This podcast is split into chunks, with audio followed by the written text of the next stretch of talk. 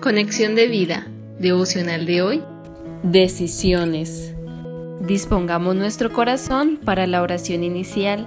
Papá Dios, por amor enviaste a tu unigénito Hijo para darnos salvación y vida eterna.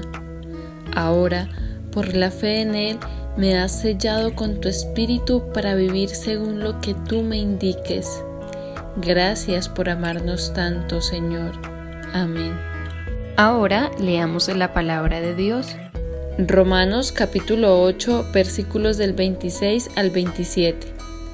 Y de igual manera el Espíritu nos ayuda en nuestra debilidad, pues qué hemos de pedir como conviene no lo sabemos pero el Espíritu mismo intercede por nosotros con gemidos indecibles.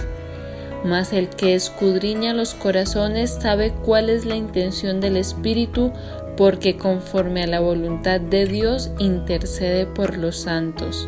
La reflexión de hoy nos dice, en la vida, de manera diaria y continua, nos vemos enfrentados al hecho o proceso de tomar una decisión decisión que desencadenará una serie de resultados o consecuencias. De aquí la importancia de saber elegir la opción más sabia y conveniente.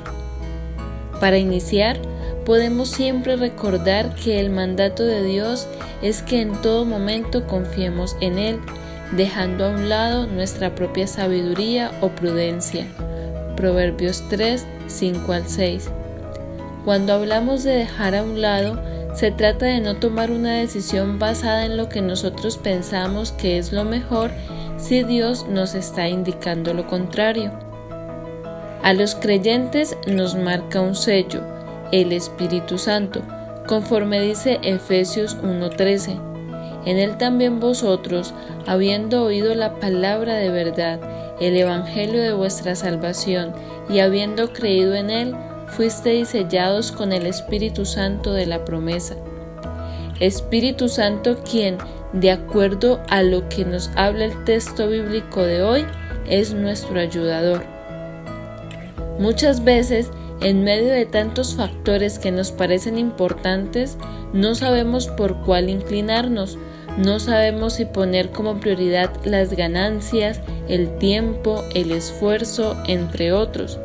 Así que es difícil pedirle a Dios por algo específico, pues ni nosotros sabemos bien lo que queremos. Es por esto que, de acuerdo a la voluntad de Dios, el Espíritu intercede por nosotros ante Él.